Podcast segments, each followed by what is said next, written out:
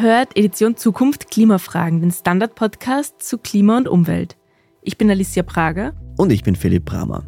Österreich hat ein Ziel. Bis 2040 soll das Land klimaneutral werden. Aber wie soll das eigentlich gelingen? Das Klimaschutzgesetz fehlt seit über zwei Jahren und auch bei anderen Gesetzen staut sich da etwas. Alicia, sollte da nicht zum Beispiel ein Gesetz kommen, das den Einbau neuer Gasthermen verbietet? Genau, und mehr dazu hören wir heute vom Klimapolitikprofessor Reinhard Steurer, der mit uns im Studio sitzt. Er unterrichtet an der Universität für Bodenkultur in diesem Jahr ein Seminar dazu, wie, ich zitiere, Verleugnung und Heuchelei in der Klimakrise verstanden und überwunden werden kann. Willkommen, Reinhard Steurer. Hallo, guten Morgen. Reinhard Steurer, wo steht denn eigentlich Österreich im Klimaschutz? Vielleicht auch im internationalen Vergleich von Österreichs Politikerinnen und Politikern wird ja oft auch die Vorreiterrolle Österreichs betont. Wo stehen wir denn da? Also bei all der Kritik, die ich jetzt in der nächsten halben Stunde äußere, muss ich vorweg schicken, dass die Klimapolitik seit 2020 deutlich besser geworden ist. Da sieht man schon eine Kehrtwende. Aber das war auch nicht allzu schwer, weil alles, was bis dahin passiert ist, war ein Desaster. Das lässt sich ganz einfach an den Emissionen ablesen. Da gehört nämlich Österreich zu den wenigen EU-Ländern, die es nicht geschafft haben, die Treibhausgasemissionen seit 1990 zu reduzieren. Die sind also trotz 25, 30 Jahren Klimapolitik mehr oder weniger stabil geblieben, was eine besonders negative Auszeichnung ist. Und wenn dann die Rede ist von Vorreiter und Klimaschutz, Musterschüler und so weiter, dann wird es lächerlich, ja, weil dann werden Zahlen zitiert, die historisch zwar schön ausschauen, nämlich den hohen Wasserkraftanteil holt man dann meistens hervor und somit auch den hohen Anteil der erneuerbaren Stromproduktion, aber der Rest wird verschwiegen, nämlich das, was eigentlich relevant ist, und das sind Treibhausgasemissionen. Blöderweise lassen sich die Leute am Schmäh halten, weil das hört man natürlich gerne, dass man das besonders gut macht. Das Gegenteil ist unangenehm, nämlich, dass wir das komplett in den Sand gesetzt haben, uns eigentlich zu einem gewissen Teil gegenseitig verarschen, uns auf die Schulter klopfen für einen Misserfolg, der seinesgleichen sucht. Mhm. Und da sind wir dann auch schon bei dem Problem quasi, dass das natürlich dann nicht nur ein politisches Versäumnis ist, sondern ein Gesellschaftsversagen. Ja. Also das hat schon System und ist kein Zufall, dass es so gekommen ist. Mit Blick nach vorne, Österreich will bis 2040 klimaneutral werden, aber ganz ehrlich, geht sich das aus? Das wird sich ausgehen. Also technisch mit politischen Maßnahmen könnte man das ohne weiteres erreichen aber es würde andere Politik erfordern. Also so wie es im Moment gemacht wird, kann man mit Sicherheit sagen, das geht sich nie aus. Wir werden schon an den 2030 Zielen, die dafür notwendig wären, scheitern. Warum? Das braucht volle Entschlossenheit, das braucht kein Zögern, kein Zaudern, das braucht ein Turbo in allen Belangen und den sehen wir nicht. Im Gegenteil, wir sehen eben Verzögerungen, Verwässerungen, wir sehen verschiedene Akteure, die blockieren und bremsen, die nicht eben an einem Strang ziehen und somit kann man ganz klar sagen, das ist eine Märchenerzählung, die man eigentlich aufgeben sollte. Ansonsten sind wir wieder bei dem Thema, dass man so tut, als ob ein Schein erzeugt, der mit der Realität wenig zu tun hat. Mhm. Wir wollen ja heute auch über den Gesetzesstau sprechen, also im Bereich der Klimapolitik, also welche Maßnahmen und wichtigen Gesetze fehlen oder sich gerade eben so in der Schwebe befinden. Vielleicht können Sie da mal einen kurzen Überblick geben, woran scheitert es denn da eigentlich gerade? Was brauchen wir da jetzt aktuell und was befindet sich da in der Schwebe?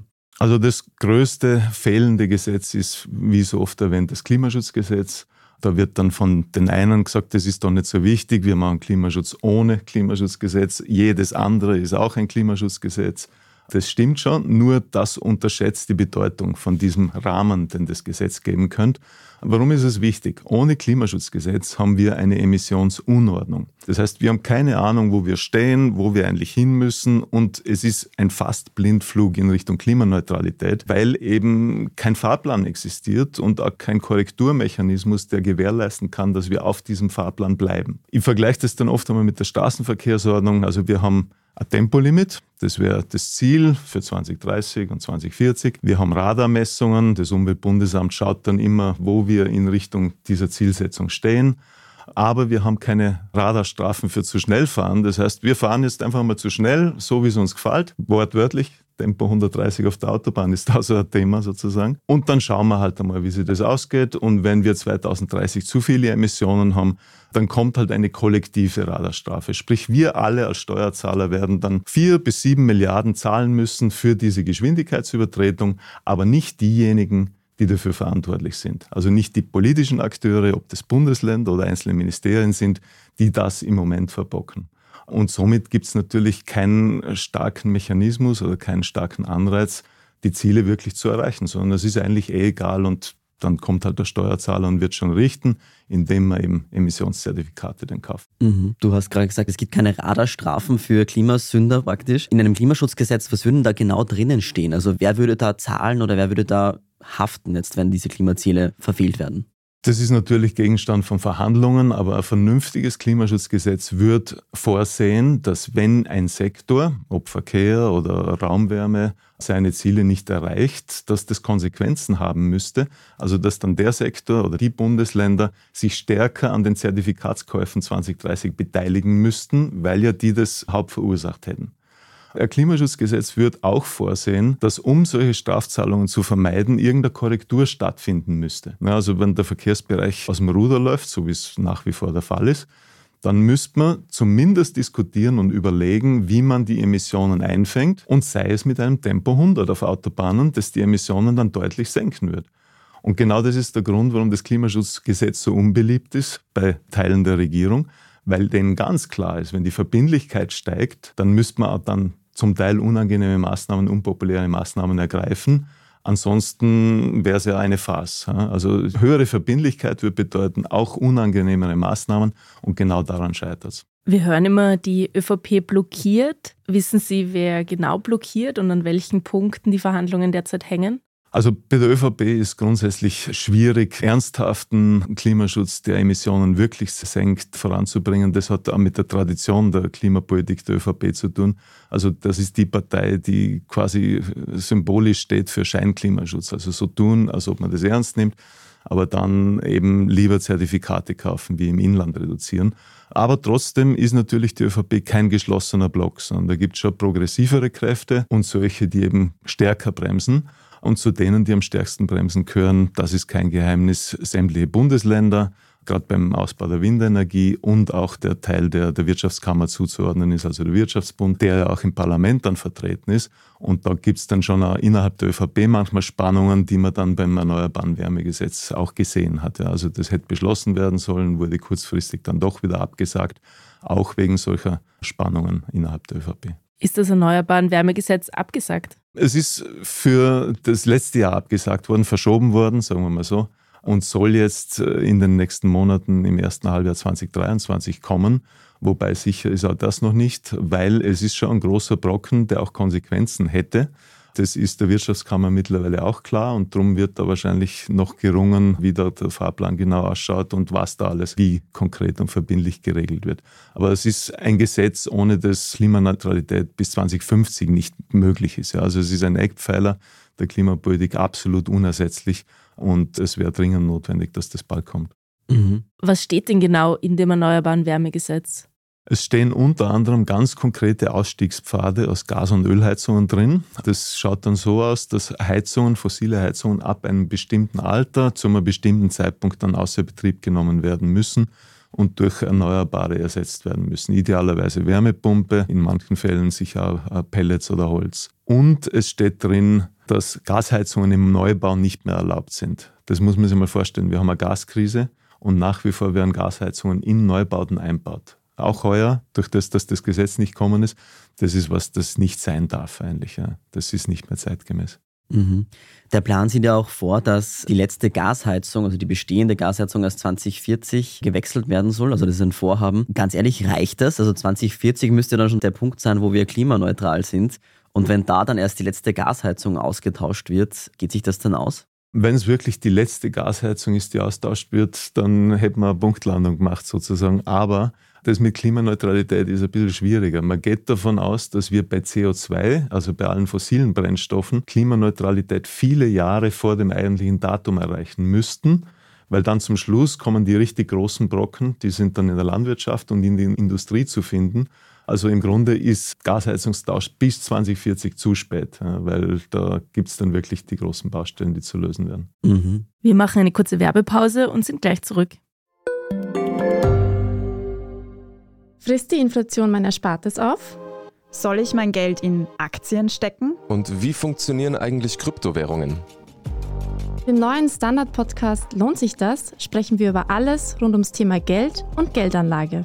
Wie man in Aktien investiert und was genau hinter einem NFT steckt, im Gespräch mit ExpertInnen gehen wir jede Woche diesen und vielen weiteren Fragen auf den Grund. Lohnt sich das? Der Standard-Podcast über Geld findet ihr auf der Standard.at und überall, wo es Podcasts gibt. Jetzt haben wir ja schon gehabt das Klimaschutzgesetz, das Erneuerbare Wärmegesetz. Was gibt es denn sonst noch so für große Bereiche und auch Gesetze, die vielleicht so in der Luft hängen?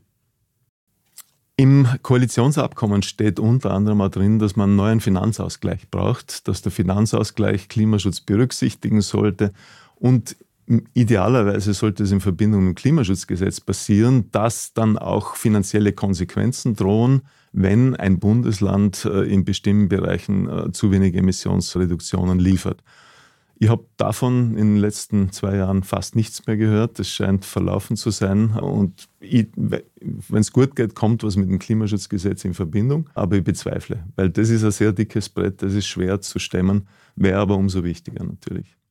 Wenn wir zum erneuerbaren Ausbau kommen, Österreich war ja sehr früh sehr stark beim Ausbau erneuerbaren Energien. Es scheint aber so, als hat das Land den Ausbau in den vergangenen Jahren dann ziemlich verschlafen. Vor allem im Westen Österreichs passiert wenig. Was muss der Bund tun? Was müssen die Länder tun? Wo stockt der erneuerbaren Ausbau? Also beim erneuerbaren Ausbau waren wir klimapolitisch nie stark. Die Wasserkraft hat mit Klimapolitik nichts zu tun. Das war ein Projekt 30er und 40er Jahre. Da ging es um Energieversorgung im Inland. Seit es um Klimapolitik geht, haben wir wenig Erneuerbare ausgebaut. Also im internationalen Vergleich sind wir da sicher kein Vorreiter. Aktuell ist es so, dass wir einen gewaltigen Turbo haben, der sich am Markt abspielt. Die Preise für Erneuerbare sind sehr niedrig, die für fossile Energie für fossilen Strom sehr hoch. Also von daher stimmen die Marktsignale. Wir haben bundespolitisch die richtigen Signale mit deutlich höheren Förderungen für das Jahr 2023. Da liegt jetzt das Problem in den Bundesländern. Und zwar mehrfach. Also da wird zum einen gebremst mit sehr bürokratischen Regelungen, mit fehlenden Flächen für Photovoltaik und für Windkraft. Da braucht es Widmungen, die zum Teil fehlen. Und das nächste Problem ist, dass wenn dann private Anlagen entstehen, zum Teil gefördert vom Bund, dann fehlt oft die Möglichkeit, dass die privaten Anlagebetreiber ihren Strom einspeisen können. Da gibt es unzählige Beispiele, wo zum einen die Leute ein halbes Jahr oder mehr auf den Bescheid warten, dass sie überhaupt einmal ans Netz liefern können. Und wenn der Bescheid dann kommt, auch dafür gibt es unzählige Beispiele, dann steht drin, dass sie anstatt den 15 Kilowatt Peak, die sie eigentlich am Dach installiert haben, vier bis fünf einspeisen dürfen mit der Begründung, das Netz verträgt nicht mehr. Das Problematische an der Geschichte ist, dass die Beurteilung, wie viel eingespeist werden kann, vom Landesnetzbetreiber kommt, der, sagen wir mal, ein Interessenskonflikt hat. Ja. Die sind meist im Naheverhältnis mit den Landesenergieversorgern. Die Landesenergieversorger haben jetzt nicht wirklich immer eine große Freude, wenn die Leute ihren Strom selber machen, sondern hätten das Geschäft gern selber mit großen Freiflächenanlagen und da ist schon der Verdacht im Raum, dass nicht immer nur die Netzkapazität ist, sondern dass da manches Mal Interessenskonflikte äh, im Raum stehen. Ein einfacher Weg, das aufzulösen, wäre, dass der, der Netzzugang von einer unabhängigen Stelle beurteilt wird und der Interessenskonflikt daraus genommen wird ist nicht in Diskussion. Insofern haben wir diese doppelte Bremse in den Bundesländern nach wie vor wirksam und sie wird 2023 bewirken, dass weniger erneuerbarer Strom ans Netz geht, wie gehen könnte. Es ist ja dann oft auch so, dass sich manche Menschen dann gegen Energieprojekte wehren, gegen Windräder in ihrer Nähe oder auch Freiflächen, Photovoltaikanlagen, nicht nur im Westen, sondern auch im Osten Österreichs, im Burgenland zum Beispiel. Wie löst man denn diesen Konflikt eigentlich auf, dass dann die Leute protestieren und eigentlich aber dann doch, wenn man sie fragt, für Klimaschutz und auch den erneuerbaren Ausbau sind? Die beste Konfliktlösung wäre, Kommunen oder Bevölkerung an den Gewinnen dieser Projekte zu beteiligen. Ja, da gibt es Bürgerbeteiligungsmodelle, wo dann auf einmal eben wirtschaftliches Interesse dazu kommt und dann wird es schon wesentlich interessanter, wenn ich nur die optische Störung vor dem Gesicht habe, aber nichts davon habe. Äh, das wäre eine Möglichkeit, ist bei den Energieversorgern natürlich nicht sehr beliebt, weil sie ihre Gewinne dann teilen müssten. Eine andere Möglichkeit ist, die Dringlichkeit zu vermitteln. Also wir stehen jetzt tatsächlich vor der Wahl, dass wir entweder mit ein paar Windrädern mehr leben oder wir schauen in ein paar Jahrzehnten halt in eine verwüstete Landschaft. Speziell in Ostösterreich kann man davon ausgehen, dass die Trockenheiten, die Dürren und die verdorrenden Wälder noch viel krasser werden. Und da sind ein paar Windräder mehr im Vergleich dazu äh, harmlos. Gibt es Länder, in denen diese Bürgerbeteiligungsverfahren besser funktionieren? Gibt es da Beispiele, an denen man sich orientieren könnte?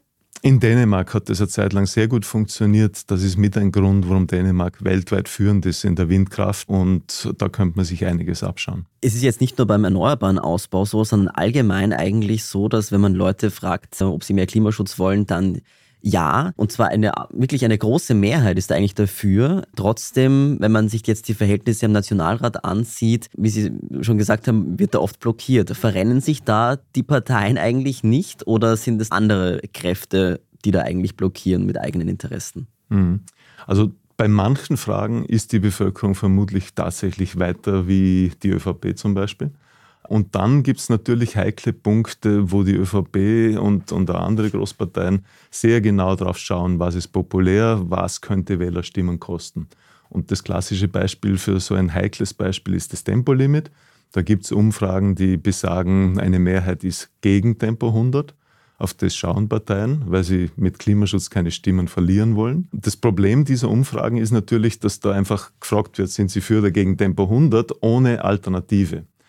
Wenn wir die, die Emissionsreduktion ernst nehmen, wenn wir im Verkehr die Emissionen halbieren wollen, dann müsste die Frage nicht lauten, sind Sie für oder gegen Tempo 100, sondern dann müsste es lauten, sind Sie für Tempo 100 oder einen deutlich höheren CO2-Preis, der uns hilft, die Emissionen zu halbieren. Also das ist ja nicht alternativlos, wo man so tun kann, als ob man sich jetzt das oder das Zucker aussucht, sondern man muss sich, wenn man gegen Tempo 100 ist, halt überlegen, wie könnte man die Emissionen sonst reduzieren. Insofern sind das hanebücherne Umfragen. Die Diskussion ist wieder mal scheinheilig oberflächlich äh, und wir setzen uns nicht ernsthaft mit der Frage auseinander, wie halbieren wir die Emissionen. Um das geht es eigentlich. Wir merken in ganz vielen Bereichen, Klimaschutzmaßnahmen, okay, aber bloß nicht mit den Autofahrerinnen und Autofahrern anlegen. Wo im Verkehr liegen denn andere Punkte, andere Schritte, die, die hier äh, einfach umgesetzt werden könnten? Also wenn man sich mit den Autofahrern nicht anlegen will, dann wird man die Ziele 20, 30 oder 40 einfach nicht schaffen, weil die Studien zeigen eindeutig, Technik allein, also in dem Fall das Elektroauto, löst uns das Problem nicht. Das kommt zu langsam. Wir bringen da nicht eine Halbierung der Emissionen bis 2030 her, sondern es braucht auch andere Hebel. Und eines davon ist eben Tempo 100, der andere ist den öffentlichen Verkehr zu attraktivieren und das dritte wäre dann eben äh, CO2-Preise zu erhöhen, wobei das im Moment natürlich kein Thema ist, weil die Spritpreise nach wie vor äh, aufgrund der Weltmarktsituation hoch sind und der Weltmarkt jetzt sozusagen das zigfache des CO2-Preises getan hat. Mit dem Schönheitsfehler, dass das Geld natürlich in den Profit der Ölindustrie geht und nicht als Klimabonus den Steuerzahlern äh, rückvergütet wird. Welche Rolle spielt denn eigentlich der Flächenverbrauch jetzt für den Verkehrssektor? Da wird ja auch oft gesagt, naja, Österreich versiegelt da sehr viel und fördert eigentlich somit den motorisierten Individualverkehr. Der Flächenverbrauch ist in Österreich gewaltig hoch. Da gibt es auch wunderschöne Ziele, den auf ein Minimum zu reduzieren bis 2030. Nur fehlt auch da die Ernsthaftigkeit, die Instrumente äh, und wir versiegeln munter weiter, weil ja jede Autobahn, jede Schnellstraße, die in Planung ist, unbedingt notwendig ist, ja, aus verschiedensten Gründen. Das ist wieder so ein Bereich, wo man dann klar sieht, wir sind gut im Scheinklimaschutz. Zu behaupten, das ist uns wichtig, aber wenn es dann konkret wird, dann braucht man jede Autobahn, jede Schnellstraße und ja keine Maßnahmen, die der Einzelne dann spürt. Also Weltmeister im Scheinklimaschutz in vielen Belangen, auch beim Verkehr. Im ländlichen Raum fällt es schwer umzustellen, weil einfach neue Strukturen geschaffen werden müssen. Aber in einer Stadt wie Wien würde man annehmen, dass es relativ einfach funktionieren würde, den motorisierten Individualverkehr zu reduzieren. Im Klimafahrplan der Stadt Wien steht jetzt drinnen, dass bis 2030 der motorisierte Individualverkehr auf 15 Prozent reduziert werden soll. Ähm, das ist jetzt eine Halbierung von dem jetzigen Status. Sehen Sie diese Entwicklung mit Blick auf Wien? Werden wir 2030 den Autoverkehr in Wien halbiert haben? Im Moment kann man sich schwer vorstellen. Es wäre wahrscheinlich möglich, indem man vielen Hebeln dreht und alle möglichen Potenziale ausschöpft. Äh, nur mit was es sicher nicht vereinbar ist, ist neue Stadtviertel mit neuen Autobahnen zu bauen. Also das erfordert dann ein Umdenken in der Stadtplanung und eine Lobauautobahn geht sich mit dem Ziel nicht aus. Das, glaube ich, sollte äh, schon langsam klar werden. Sie haben sich ja kürzlich zusammen mit rund 40 anderen Personen aus der Wissenschaft hinter die Proteste der letzten Generation gestellt. Was hat Sie dazu bewegt? Reicht es Ihnen da langsam praktisch nur mehr der wissenschaftliche Berater zu sein oder vielleicht anders gefragt, wie aktivistisch oder radikal muss denn eigentlich Wissenschaft Ihrer Meinung sein? Da hätte ich jetzt eine lange Antwort, weil das war ein langer Nachdenkprozess, hinter dem viele Beweggründe dann schlussendlich gestanden sind. Ähm, der erste, weil du das Wort radikal erwähnt hast, äh, also die Klimakrise hat sich in den letzten Jahren deutlich radikalisiert. Die Emissionen sind nach wie vor am Steigen, mit Ausnahme des Corona-Jahres obwohl sie längst sinken müssen. Und wir gehen wirklich in eine Katastrophe, sehenden Auges blind, blind, weil wir es nicht wirklich sehen wollen und das auch ganz gut ausblenden. Wenn man da nicht radikaler darauf antwortet, dann hat man irgendwas verschlafen. Also da mit denselben Methoden weiter zu tun wie bisher, nur Artikel schreiben und Vorträge halten, reicht nicht mehr. Äh, das war eine Überlegung. Die zweite Überlegung war, ich habe den politischen Diskurs beobachtet. Ich habe gesehen, wie die Aktivistinnen da draußen ihren Lebenslauf riskieren sozusagen, ihre Existenz, ihre wirtschaftliche aufs Spiel setzen und dafür von allen Seiten eigentlich nur attackiert worden sind. Ja, also da ist von Chaoten und Terroristen und sonst was die Rede gewesen. Und selbst so manche Klimaaktivistin hat sich sehr kritisch geäußert. Und das war für mich der Punkt, wo ich mir dann dachte, okay, die kann man jetzt nicht mehr allein lassen, da braucht es irgendeinen Rückhalt. Äh, und wer kann denn geben, wenn nicht Wissenschaft, die genau diesen Leuten auch in Vorlesungen erzählt, wie drastisch die Situation ist.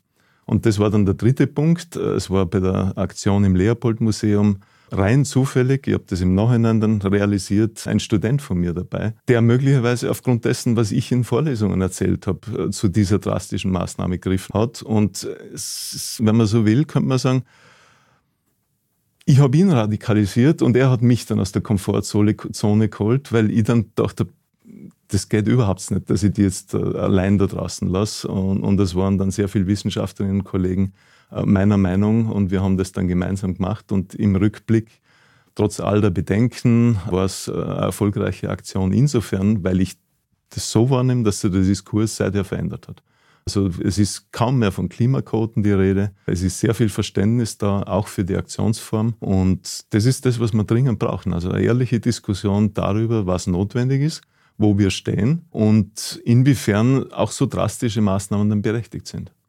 Und ich interpretiere es mittlerweile so, dass solche Aktionen die Dringlichkeit am besten vermitteln. Also wenn jemand zu so einem drastischen Mittel greift, dann fängt so mancher an zu überlegen, na, ist es vielleicht doch so ernst, warum machen die das? Nicht quasi subjektiv ein Problem haben, sondern weil es objektiv so ist, dass man sagen muss, Sie haben recht. Ja. Also wir, wir haben tatsächlich einen Notstand, der mehr Aufmerksamkeit braucht. Was Sie vortragen, womit Sie Leute radikalisieren würden, wie Sie das ausgedrückt haben, sind Dinge, die eigentlich sehr bekannt sein sollten in unserer Gesellschaft. Wie kommt es, dass diese Dinge doch, doch nicht so bekannt sind? Wie kommt es, dass jemand ähm, sich erst so sehr, erst in eine Vorlesung gehen muss, sich erst für ein Studium dazu einschreiben muss, um zu verstehen, was auf uns zukommt. Hm. Also der angenehmste Umgang mit der Klimakrise ist sicher der, sich nicht zu viel drum zu kümmern. Und das beherrschen die meisten ganz gut. Also sie schalten weiter, wenn irgendwelche Katastrophenmeldungen kommen, blättern um, wollen es nicht so genau wissen, weil sie spüren, je mehr sie wissen, umso unangenehmer wird es, weil das unseren Lebensstil in Frage stellt. Also wenn man sich eingestehen muss, dass eine Flugkatastrophe im Ahrtal oder in Pakistan unmittelbar mit unserem Lebensstandard und unseren Emissionen zu tun haben, dann bucht man die nächste Urlaubsreise widerwillig oder mit einem schlechten Gefühl. Das wissen sehr viele und deswegen ist es angenehmer, das alles auszublenden äh, und weiterhin so zu leben, als ob nichts wäre. Die Studenten an der BOKU haben das Problem, dass sie mit den Fakten konfrontiert werden und diesen angenehmen Ausweg nicht wirklich wählen können. Sie können Studium wechseln, ja, aber, aber sie interessieren sich dafür. Sie kriegen also die volle Härte der Klimakrise präsentiert von verschiedensten Vortragenden aus verschiedensten Fächern, erkennen, wie ernst das ist und verzweifeln dann zum Teil fast dran. Dann gibt es eigentlich nur die Möglichkeit, entweder zu resignieren, zu sagen, okay, das scheint fast unlösbar zu sein, oder zu tun, was in der Möglichkeit jedes Einzelnen ist und es ist so gesehen ein hoffnungsvolles Zeichen, solange speziell diese jungen Studierenden noch nicht aufgegeben haben. Also da, da ist noch der, der, Wille und der Glaube daran vorhanden, was zu ändern, äh, was ändern zu können. Und das ist auch das, was Wissenschaft sagt. Also wir haben jetzt noch ein paar Jahre Zeit, äh, konkret die 2020er Jahre, wie, wie viel genau davon ist unklar, um das noch rumzureißen. Das heißt, die globalen Emissionen müssen in der Zeit zu, zu sinken beginnen. Äh, und insofern ist es erfreulich, dass jede Möglichkeit genutzt wird, um darauf aufmerksam zu machen. Verdrängen, äh, verharmlosen, beiseite schieben, das wirkt kurzfristig. Also das verschafft uns noch ein paar gute Jahre. Äh, und zum Schluss ist es sehr tödlich. Das ist so ungefähr wie beim Alkoholiker oder beim Kettenraucher, der die Diagnose Lungenkrebs kriegt oder Leberzirrhose. Da kann man ein bisschen weiter rauchen und zum Schluss stirbt man dran. Wir haben die Diagnose Lungenkrebs bereits. Ja, die, die Frage ist, in welchem Stadium sind wir und sind wir bereit, das Rauchen zu reduzieren? Man kann nicht von heute auf morgen aufhören, das ist klar. Äh, eine Möglichkeit zu reduzieren wäre eben Tempo 100. Und trotz der Diagnose Lungenkrebs sind wir nach wie vor nicht bereit zu sagen, okay, ich rauche jetzt ein bisschen weniger, sondern machen wir ordentlich weiter wie bisher. Das ist halt wirklich das Rezept für Desaster. Schließen wir mit einem Ausblick auf das kommende Jahr. Worauf werden Sie besonders achten? Spannend wird, wie sich das mit den Protesten weiterentwickelt, weil ich glaube, dass die im Moment tatsächlich notwendig sind, um die notwendige Aufmerksamkeit auf das Thema zu bringen. Äh, sie geben also dem schleichenden Problem eine Dringlichkeit, die es sonst nicht hat und somit auch mediale Aufmerksamkeit. Ähm, der einzige Weg aus dieser Verdrängungs-, Verharmlosungs- und Wegschiebspirale raus ist intensive Medienberichterstattung. Äh, das haben wir während der Corona-Krise schon gesehen, dass intensive Berichterstattung ein Umdenken bewegen kann. Äh, das braucht man in der Klimakrise genauso. Die ist aber nicht so akut und insofern sehen wir bei weitem nicht so viel Berichterstattung, wie notwendig wäre. Und dann wird natürlich spannend, wie der Sommer wird, ja, wie trocken, wie heiß äh, sich da das, das, Wetter dann gestaltet. Und Tatsache ist, dass solche Extremwetterereignisse dann natürlich auch immer wieder Anlass sind, um darüber zu berichten, darüber zu diskutieren äh, und dann zum Umdenken anzuregen. Global gesehen stehen ein, zwei Jahre mit El Nino bevor. Das heißt, dass die globale Temperatur um 0,1, 0,2 Grad nach oben springen wird. Wie sich das in Österreich auswirkt, äh, lässt sich natürlich nicht genau sagen. Äh, aber es ist sehr wahrscheinlich, dass wir 2023 und auch 2024 eine deutliche Verschärfung weltweit sehen werden. Und dann können wir halt hoffen, dass wir daraus lernen und all das, was notwendig ist, beschleunigen. Weil das Tempo, das wir jetzt haben, das reicht bei weitem nicht. Danke, Reinhard Steurer, fürs Kommen. Danke euch. Schönen Danke. Tag. Danke. Danke, schönen Tag. Danke. Das war's für heute mit dem Standard-Podcast Edition Zukunft Klimafragen. Wenn euch der Podcast gefällt, dann abonniert uns doch auf iTunes oder anderen Podcast-Plattformen und wir freuen uns natürlich auch, wenn ihr uns dort bewertet, idealerweise mit 5 Sternen. Und wenn ihr uns unterstützen wollt, dann könnt ihr das mit einem Abo tun, zum Beispiel auf abo.derstandard.at. Die nächste Folge Edition Zukunft Klimafragen gibt es in zwei Wochen. Vielen Dank fürs Dabeisein. Ciao.